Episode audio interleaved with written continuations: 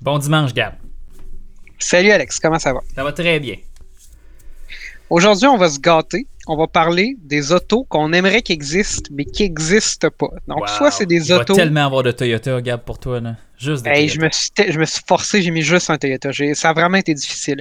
Mais essentiellement, ce qu'on va parler, c'est soit des autos qui existent sur d'autres marchés, mais surtout euh, des modèles là, qui n'existent pas, mais qui seraient comme possibles pour les constructeurs de faire. On a quatre catégories. Une voiture que l'on veut électrifier. Électrifier, ça veut dire soit qu'elle peut être hybride, plug-in ou complètement électrique. Une voiture sport qui n'existe pas. Ça, c'est le fun. Trois choix du rôtisseur, dans le fond, whatever. Qu'est-ce qu'on voudrait qu'il existe dans nos plus euh, rêves, les, rêves les plus fous?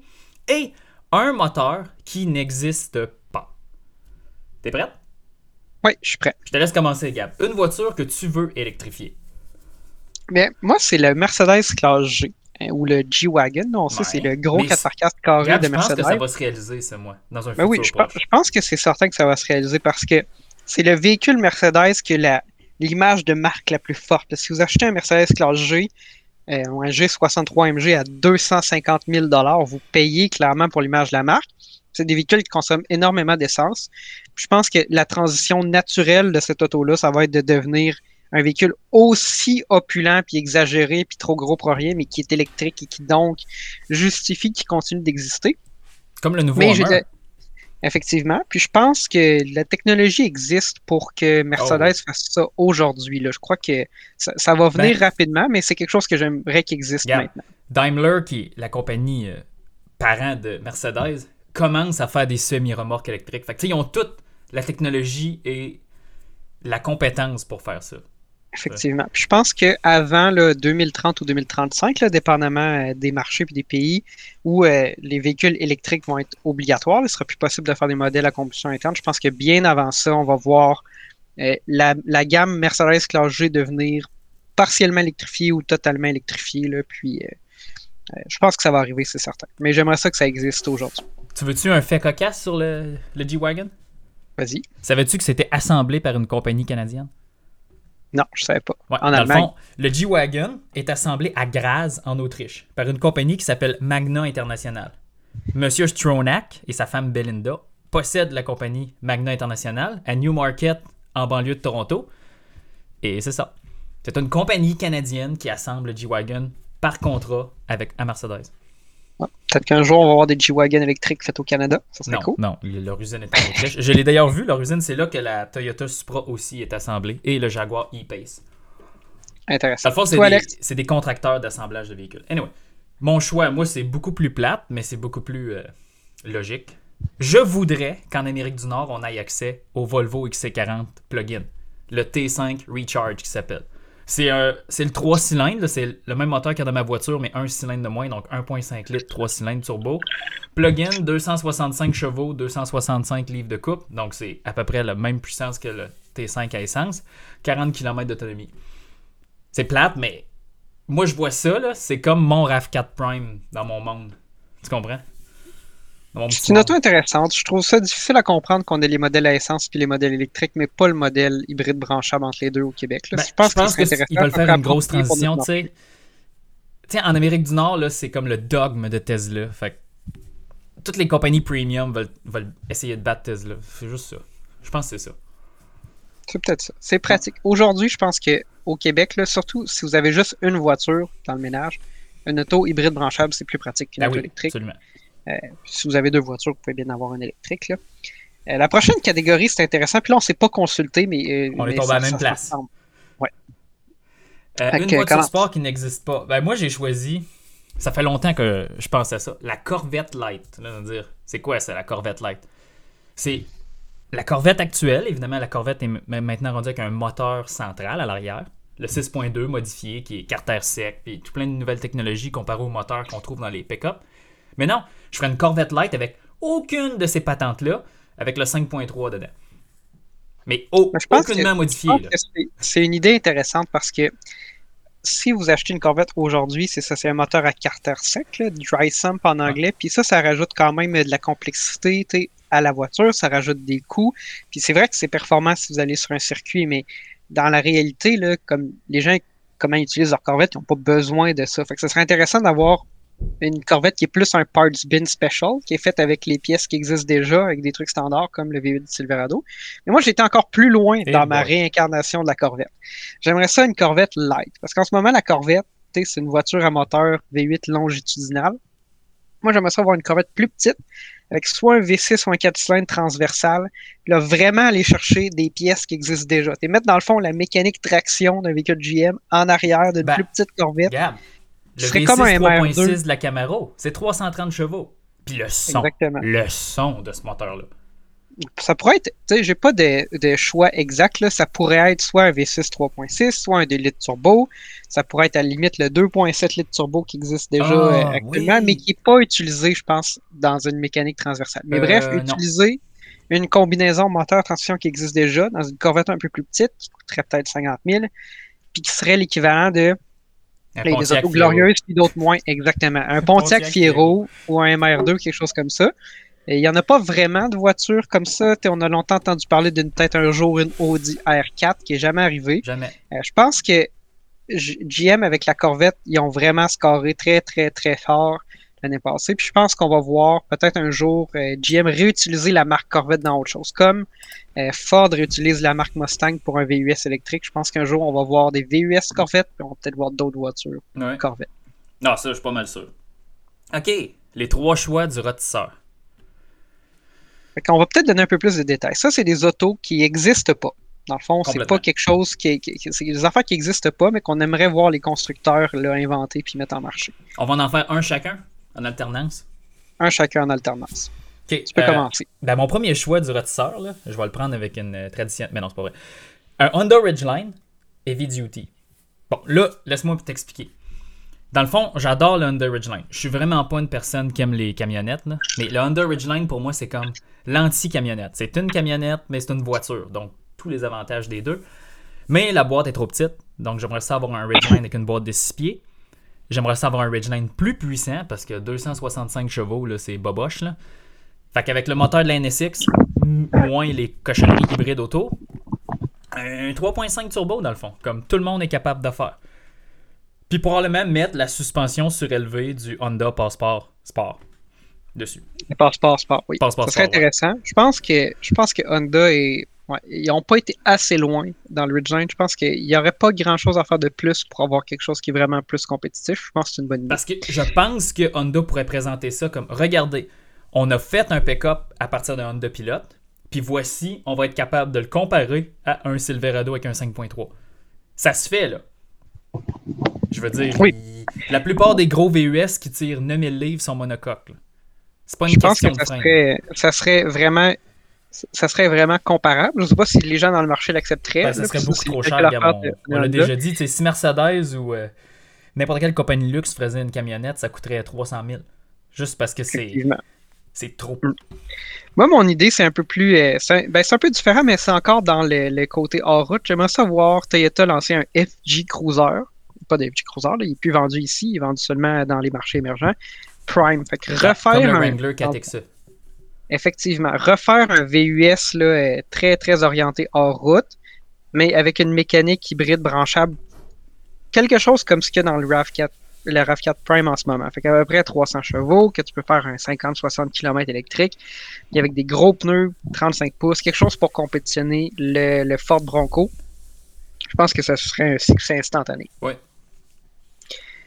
Moi, Ensuite? j'ai, euh, on retourne dans la, la classe G de Mercedes. Moi, j'aimerais ça qu'il existe un G-Wagon Light. Dans le fond, en réalité, un GLK. là. Tu te souviens du GLK, Gab? Oui, il était un peu plus carré que les autres VUS Ben, Mercedes. Mais dans le fond, pour sauver de l'argent et rendre ça possible, tu prends le GLB, qui est dans le fond une classe A, puis tu le transformes en G-Wagon. Ça n'a pas besoin d'être bon en route, ça a juste besoin de ressembler. Effectivement. Ça, je pense que ça serait un peu comme le, le Bronco Sport, qui est la, la petite version sur la plateforme normale, mais pour le G-Wagon. Je ne sais pas si Mercedes a pas osé le faire pour pas diluer l'image de la marque. Je pense qu'ils font énormément. ça. Mais Parce qu'ils ont, ils ont dilué AMG, mais ils n'ont jamais dilué le classe G. non. Ils Je jamais que été faire une c'est une question de vie ou de mort. là. C'est... En réalité, c'est. Tu sais, un peu Ferrari, on n'a pas encore vu de VUS. Ça s'en vient, là, mais on n'a pas encore vu C'est où est-ce qu'ils sont capables de se rendre dans leur. euh, Je sais pas c'est quoi la définition française de greedy, là, mais c'est ça. Un jour, il va y avoir quelqu'un qui est en marketing qui va décider qu'ils ont besoin de le faire parce que ça va être plus rentable. Puis c'est sûr que ça va arriver. Porsche a fait des VUS, Lamborghini fait des VUS. Un jour, Ferrari va en faire. Puis un jour, on Bon. va voir un classe G 250. Traction avec un faire 4 cylindres. Ouais, peut-être 4x4, là. Faudrait au moins qu'il soit 4x4. Ben, ça va être 4x4, euh, je veux dire, euh, all-wheel drive, là, de quoi de simple? Puis parlant de diluer la marque, moi, il y a quelque chose que je comprends pas qui n'existe pas. Puis c'est le F-150 Raptor Light. Ford fabrique des F-150 Raptor depuis à peu près une dizaine d'années maintenant. Puis c'est toujours des versions qui ont le plus gros moteur, qui ont le look, la grosse suspension. C'est une suspension de F-150, ça- je pense que juste ça, ça rajoute comme 7000 dollars sur le prix du véhicule. Les derniers 150 Raptor, ils ont une sorte de combinaison d'un un système 4x4, mais aussi traction intégrale qui change de mode avec des différentiels à glissement limité, puis un, un v, un V6 Twin Turbo qui est plus puissant que, que dans les autres modèles. Puis c'est bien le fun tout ça, mais ben, tu sais, c'est pas accessible pour le commun des mortels. Je pense que Ford pourrait fabriquer juste un F-150 qui a le look du Raptor, mais qui a une suspension normale, Un système Rebelle. 4x4 normal, qui a un V8 normal, 5 litres, un Ram Rebelle, exactement. L'équivalent du Ford du Ram Rebelle. Donc, tu as tout le look, c'est vraiment cool. Tu pas besoin de payer 100 000 pour la mécanique compliquée. Je pense que les gens qui achètent un Raptor veulent le look et le statut. Pas grand monde qui fait des jumps avec. Puis il y a beaucoup de vidéos sur YouTube de gens qui ont essayé de faire des Ouais, puis jumps avec un fini. 50 Raptor, puis ça finit tout le temps mal. Que, tant qu'à faire un VUS qui est pas fait pour faire des. un pick-up qui est pas fait pour faire des jumps, puis qu'il en fasse un qui est vraiment pas fait pour faire des jumps, mais qui coûte pas 100 000 non plus. C'est bon. Euh, moi, je- moi c'est une question ouverte. Ce que j'aimerais, comme troisième choix, c'est un bon VUS moyen fait par GM. C'est triste de dire ça, parce que regardons la gamme GM. Ça commence avec les Chevrolet Trax, puis les Encore GX, là, des, des petites boboules avec un 3 cylindres. Ok, l'effort est là, mais... Après ça, tu regardes ça, puis... Ok, VUS moyen. Euh, le Blazer. Ok, c'est juste un, un auto. hein. Ensuite, Equinox. Ronflant, endormant. Ensuite, Chevrolet Traverse, GMC Acadia. Tu fais, OK, ça, c'est des VUS 7 places, mais ça fait longtemps qu'ils sont sortis, ils sont de moins en moins compétitifs. Puis après ça, là, tu tombes dans les vraies machines. Tu sais, Tao, tout ça. Mais il est où le vrai VUS moyen compéti- compétitif que GM peut faire? Ils sont capables. Je pense qu'ils se sont plantés avec le Blazer. Ils ont vraiment pas bien. ils- ils- ça aurait pu être une bonne auto, mais ils ont été trop conservateurs, puis ils ont échoué. Mais ils peuvent se reprendre. Là. Mais un jour, ça pourrait venir. Ils sont où les autos? C'est où l'équivalent du RAV4, l'équivalent du CRV ou l'équivalent du Bronco Sport, whatever? C'est où? Il n'y en a pas. J'espère que ça va venir. J'ose croire qu'ils vont voir la lumière, puis que ça va. Même arriver. leur marque de luxe, Cadillac, je m'en fous du XT4 et du XT5. Là. C'est même pas intéressant. Tant qu'à faire, achète un pick-up. C'est ça qui me fascine de GM. Ils sont capables. Peut-être qu'ils veulent vendre des camionnettes parce que c'est ça qui est le plus rentable. C'est peut-être ça. Raison. Ou puis ils font juste remplir des box, des boîtes pour dire qu'ils ont des véhicules dans ces catégories-là. Moi là, j'ai été, j'- j'aurais pu être vraiment plus là, exagéré là, dans, dans cette catégorie-là, mais je vais le définir simplement. J'aimerais ça qu'il y ait un Honda CRX, puis que le CRX ce soit juste une Honda Fit, trois portes avec un liftback. Dans le fond, pas une voiture là, ultra puissante avec euh, exagérément puissante, sport, rien. Juste une petite voiture, le fun à conduire, légère, qui a les Magic Seeds de la, de la Fit qui fait que c'est pratique. Dans le fond, un HRV Juste- coupé. Non, non, parce que je veux pas que ce soit un VUS. Je veux que ce soit juste une Honda Fit 3 portes, liftback, qui a le look du CRX. Juste ça, avec le manuel 1.5 ou automatique, ou peu importe. là. C'est même pas obligé d'être le moteur turbo. Je voudrais juste qu'il y ait une auto dans cette catégorie-là. Un peu l'équivalent d'un Velostar, mais personne n'achète des Velostars. C'est pas Ben, tant intéressant. Je veux juste que La Golf est morte. On vend plus de Golf en Amérique du Nord, imagines-tu? La définition, la quintessence de la voiture traction est discontinuée en Amérique du Nord. On est rendu trop Oui. loin, là. Puis, puis, euh, la Civic, d'ailleurs, euh, ça me fait penser à ça. Là. Il y avait un article cette semaine qui disait, quelqu'un qui disait que la Civic, ça coûte maintenant 25 000 Ouais. C'est vrai, le modèle de base est rendu Mais 25 c'est 000 pour vendre parce un Effectivement, c'est ça. C'est pour vendre des VUS. Sont plus, euh, les, les constructeurs ont plus envie de vendre des, des voitures berlines. C'est plus intéressant. Jusqu'à ce Euh, que la mode revienne. Ça, on ne sait pas, là. ça revient. Là. On verra. Le prix de l'essence est en train de monter. Peut-être que les gens Ouais. vont, vont se réorienter vers euh, des voitures un peu plus petites, un peu plus économiques, ou ça va passer à l'électrique. On verra. La, la prochaine catégorie, c'est quand même intéressant. Ah oui. Vas-y. Les moteurs par- qui n'existent pas. Ça n'a aucun rapport avec les voitures qu'on a inventées. Puis là, c'est plus qu'est-ce qu'on voudrait comme mécanique qui revienne ou qui existe? Moi, encore une fois, là, je vais être plate. Là. Vous savez, ma maladie des Volvo, mais c'est toujours ça. Moi, dans le temps, là, c'est quoi C'est mon quatrième Volvo, je pense, troisième. J'ai toujours eu des moteurs 5 cylindres. Dans mon Golf, j'avais un moteur 5 cylindres.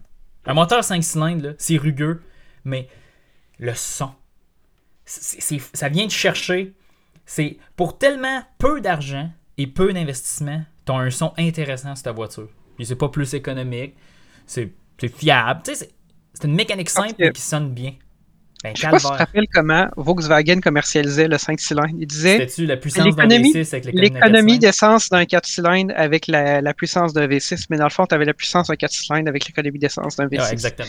Mais attention, ma Golf MK6 avec le 2.5 révisé, pas de 150 chevaux, mais de 180 chevaux, c'était superbe. Ça faisait à peu près 7 litres au 100, ça tirait en masse, et c'était tellement smooth passer 5000 tours là, que là, c'était correct. Mais oui, dans la Jetta MK5, c'était de la merde. Moi, je me rappelle, c'était vraiment smooth quand que ton- ta transmission est tombée dans la rue à Sherbrooke. Ouais, mais ça, c'est ça c'est pas à cause Ça, de Volkswagen. histoire. Ça, c'est une mauvaise inspection du concessionnaire. Ça a été réparé d'ailleurs. Ouais. Puis moi, de mon côté, c'est Ah, un peu différent. Regarde, je t'ai même pas dit mon moteur. Ah, c'est vrai. C'est vrai, excuse. On T'es a dit vraiment. Mais non, c'est pas grave. Fait qu'en en réalité, euh, maintenant, moi, ma nouvelle voiture a un 4 cylindres, puis le constructeur Volvo qui fait, qui fait euh, ces moteurs-là, ils ont dit non, non, juste des 4 cylindres maintenant, des 3 cylindres. Mais c'est un moteur modulaire. Ajoutez un autre cylindre, puis faites une édition spéciale, tu sais, légendaire. Faites un modèle sport, hybride, je le sais pas, mais au moins avec un 4 cylindres, un 5 cylindres. 5 cylindres, 2.5, turbo, le son. C'est tout ce que je veux. Revenir à la légende. Je demande pas un V10, là. Je demande un 5 cylindres qui sonne dans mon Volvo. C'est- C'est quand même raisonnable. Moi, ce que je vais demander aussi, je pense que ça arrivera jamais. Moins de chances que ça arrive encore, mais c'est raisonnable. Il y a une compagnie qui n'est pas une compagnie de voiture, qui est Yamaha, qui a, au fil des années, fait quelques moteurs de voiture. Puis à chaque fois, soit ça a été un moteur d'exception ou ça s'est retrouvé dans des voitures d'exception. Puis ça a commencé avec la Toyota 2000 GT. Hey, Aujourd-. Aujourd'hui, c'est vraiment une belle voiture des années 60. Aujourd'hui, une 2000 GT, je pense que sur le marché, ça vaut plus d'un million de dollars. Mhm. C'est extrêmement rare. C'est des voitures de collection, des voitures d'exception. Ils ont fait aussi le moteur de la Lexus LFA. Oui. qui est une voiture Lexus qui a pris 9 ans à développer. Les moteurs Ils ont étaient commencé au milieu, hein. Oui, ils ont recommencé. Ils ont pris le, le chef de l'équipe d'assemblage, c'était le chef de l'équipe de baseball de Toyota au Japon parce que c'était un leader. Puis ils ont fait ça. Ils ont, ils ont ouvert une usine pour faire la LFA. Puis quand ils ont terminé de faire la 400e LFA en 400 jours, ils ont fermé l'usine. C'est terminé. C'était, il fallait que ça devienne une légende. Ça en est devenu une. Euh, c'était un moteur vraiment exceptionnel. Puis le son, c'est, magique. Ouais. Ils ont fait aussi le V8 Volvo. C'est pas très intéressant. Ah oui, c'est très intéressant, gars. Attention. ce, ce V8-là s'est retrouvé dans une version biturbo dans les Noble M600, une voiture de 650 chevaux faite en Angleterre. Il y a aussi eu, là, la voiture est moins intéressante, les Taurus SHO première et deuxième génération, C'était-tu qui un avaient des- 3.5 litres V8 Je me souviens plus de la cylindrée. un V6 et un V8. Puis la ça. légende dit que Yamaha a construit ce V8-là, ils l'ont livré à Ford, puis on dit ce moteur-là peut révolutionner à 8500 tours par minute. Puis Ford a fait oui, mais nous, on fait pas d'accessoires, on fait pas de pompe à l'eau, de, de compresseur d'air climatisé puis d'alternateur qui vire 8000. Fait que finalement, ils ont dû limiter le moteur à 7000 tours. Mon Il y a eu aussi le 2ZZGE, qui est le moteur des Celica Oui, le moteur de GTS, épicerie. Vibe GT, de ma Corolla XRS, Matrix XRS et des Lotus Elise et Exige. Puis, si vous allez voir sur euh, YouTube, les Lotus Elise Exige, c'est des tout petites voitures ultra légères qui avaient ce moteur-là, Toyota. Puis, euh, il y a des vidéos de gens qui conduisent sur des circuits, des track day, puis qui vont plus vite que des Ferrari puis des Porsche avec euh, ces, ces petites voitures-là. C'est assez incroyable. Donc, moi, j'aimerais ça que Yamaha s'implique, puis fasse comme ils ont fait avec Toyota pour le 2ZZ, où ils ont pris un bloc Toyota, puis en ont fait un moteur Yamaha qui collaborent avec GM, puis qui prennent le V8 5.3, 6.2, peu importe, le, le small block GM, puis qui fassent une version Yamaha de ce moteur-là, qui serait, je pense, incroyable. Ben oui. Parce qu'un des meilleurs moteurs V8 sur le marché, c'est ce moteur-là. De base, Ben oui. là. Fait par des Américains, là. Des pas bons, naturellement, mais c'est excellent Je comme moteur. garderais l'architecture, ça serait un V8, euh, je pense à Pushrod. 90 degrés à push rod. Je mettrais euh, le, le calage variable des soupapes. Ben, il a déjà. Il y a déjà l'injection directe. C'est ça. Mais tout ça fait déjà. par Yamaha et non pas fait Ah. par GM. Oh, oh, oh. Je pense qu'on aurait quelque chose Juste d'assez l'unité avec incroyable. l'exhaust, ça ferait toute la différence. Ouais. Si- Yamaha, il- des- je pense que parce qu'ils font aussi les instruments de musique, des choses comme ça, ils ont, ils ont eu des contrats des fois pour juste tuner l'exhaust Oui. pour que les autos sonnent bien. Mhm. Juste ça, c'est incroyable. Donc, euh, Small Block GM by Yamaha, ce serait ça mon, mon, mon moteur euh, qui n'existe pas, que j'aimerais voir exister. Ah, c'est bien. Mais, tu sais, c'est des folies, ça, parce qu'on sait que le marché s'en va tellement vers de quoi d'aseptiser, parce que la transition énergétique est comme en cours, que c'est toutes des affaires qu'on verra jamais, malheureusement. Mais je pense qu'on va, on va continuer de voir des choses intéressantes. là. Je pense que les constructeurs vont continuer d'être créatifs avec euh, peut-être plus des VUS que des voitures sport. ça- le, le marché change, mais écoute, cette semaine, on a vu Lexus lancer Oui, la raison. IS 500, Hey, j'ai une berline de ça, hein. compacte Très surpris. avec un V8 de 472 chevaux dans une Lexus. C'est complètement. Il avait déjà fait ça. Il avait déjà fait des ISF jusqu'à, je pense, début des années 2010. Puis, mais personne ne s'attendait à ça. Là.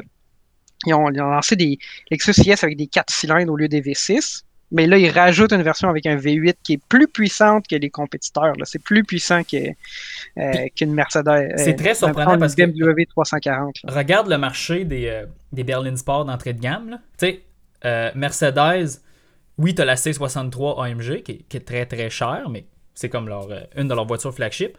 C'est la dernière année qu'elle va avoir un V8. Parce que selon toute vraisemblance et les rumeurs, la prochaine C63 va être 4 cylindres électrifiés. Donc, Puis la euh, c'est quand même- M3 insiste en ligne maintenant. Elle est revenue à ce qu'elle était.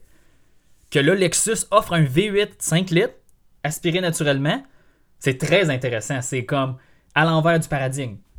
C'est spécial d'avoir vu ce move-là. Puis, puis cette base de moteur-là, c'est la même base qu'il y avait dans les Toyota Tundra qui ont fait un million de Ouais. milles aux États-Unis. Donc, euh, je, pense- je pense pas que personne va en acheter. Je pense pas qu'on va recommander aux gens d'acheter ça. Mais c'est quand même intéressant de voir que Lexus c'est un des derniers des Mohicans qui fait des, des petites berlines V8. là. C'est quand Hey, même mais drôle. parlant de cette berline-là, j'ai un, j'ai un autre euh, fait cocasse pour toi. En, en 2008, la ISF est sortie, tu t'en souviens? Avec un 4.6 dans ce temps-là. Ouais. De 400 chevaux. Elle avait la, une transmission 8 vitesses. On n'avait jamais vu ça. Waouh, 8 vitesses. Cette transmission 8 vitesses-là, Aisin, qui est une compagnie parente de Toyota qui fabrique des transmissions automatiques pour tout le monde dans l'industrie, s'est fait demander par d'autres constructeurs Hey, on aimerait ça avoir 8 vitesses, mais traction. Puis les Japonais sont gagnés en fait. Ah ben oui, ils ont démonté la transmission de la, LF de la ISF. Ils ont pris toute le gear train, la mécanique. Ils, ont enlevé des composantes, ils les ont modifiées, mais ils ont essentiellement gardé toutes les, les clutches, les brakes, tous les, les, les planétaires. Ils ont mis ça dans une transmission traction. Essentiellement, la 8 vitesses Aisin, RAV4, Toyota, Camry, Volkswagen, Volvo, BMW, tous ceux qui utilisent la 8 vitesses traction Aisin, c'est la transmission de la ISF mis de l'autre bord. Sans aucune modification d'un point de vue euh, de ce qu'elle peut prendre en temps de torque. Là. Ben, ça fait un peu penser à fou, Ford hein? qui a lancé, ils, ont lancé, ils ont lancé la 10 vitesses avec la F-150 Raptor, puis aujourd'hui tu peux avoir un Ford Ranger qui a la même transmission. Mais c'est la transmission propulsion, ça. Oui, c'est la transmission 3. Donc, eux, ils ont pris tous les shifting elements, là, je vais le dire en anglais, là, toutes les gears planétaires, ils les ont virés de 90 degrés, ils ont mis un engrenage supplémentaire pour envoyer le power au cardan, c'est terminé. Ils n'ont rien modifié là. C'est la même Ils ont fait- transmission. Ils ont fait ça de manière un peu plus élégante que quand GM mettait des V8 traction dans des, dans des Bon, grosses berlines. Aurora, genre. Ou dans Des un comme Chevrolet. Impala SS. Chevrolet Impala SS, oui, avec la 4 vitesses qui explosait. Ouais. Bon, mais. Alex, c'était une discussion intéressante. Ben oui. La semaine prochaine, que, qu'est-ce qu'on fait? on parle-tu de vraies voitures la semaine Ouais, prochaine on qui n'aura pas le existent? choix, je pense. On n'aura pas le choix. J'ai un fun fact pour toi encore. Je reprends du temps. Savais-tu ça que la Tesla Model 3 de base va changer de chimie de batterie? Ça a l'air vraiment pas intéressant ce que je te dis, mais c'est vraiment intéressant. À partir de maintenant, là, là, toutes les Tesla Model 3 euh, puis les modèles Y, version standard en termes d'autonomie, ont des batteries euh, LiFePO. Dans le fond, alliage de fer et de lithium. Aucun nickel, aucun cadmium, rien d'autre. Je pense que c'est hein? bien. Ça, ça va oui. augmenter la, la durabilité Ça des augmente batteries, beaucoup la durabilité des batteries, mais beaucoup moins de densité. Mais genre, le, le nombre de cycles de charge que tu peux faire, c'est multiplié par 1000. C'est genre indestructible comme batterie. Une batterie Ben, je essentiellement avec du fer dedans. Je Moins pense de que c'est. Ah oui, je pense que ça va certainement contribuer, euh, dans le fond, à la démocratisation des voitures électriques. Je sais que Toyota, ils veulent lancer des batteries euh, solid state aussi, là, donc d'autres batteries plus durables avec qui rechargent plus rapidement, puis tout ça. Puis je pense que ça va faire en sorte qu'un jour, on va pouvoir avoir des autos électriques où la batterie, c'est pas obligé d'être le châssis de l'auto parce que t'en as besoin de moins, puis qu'on a une Mm. plus grande densité d'énergie. Puis tout ça, c'est positif. Je suis content de Ben voir oui, ça. c'est très positif. T'imagines. En plus, c'est des matériaux recyclables essentiellement. Fait que ça l'aide beaucoup. Oui, je suis encore là. Ah, ok, excusez, il y a eu un mort. Ok, anyway. Fait que je vais couper ce bout-là. En tout cas, je te remercie, Gab. On se reparle la semaine prochaine. À la semaine prochaine, Alex. Bye.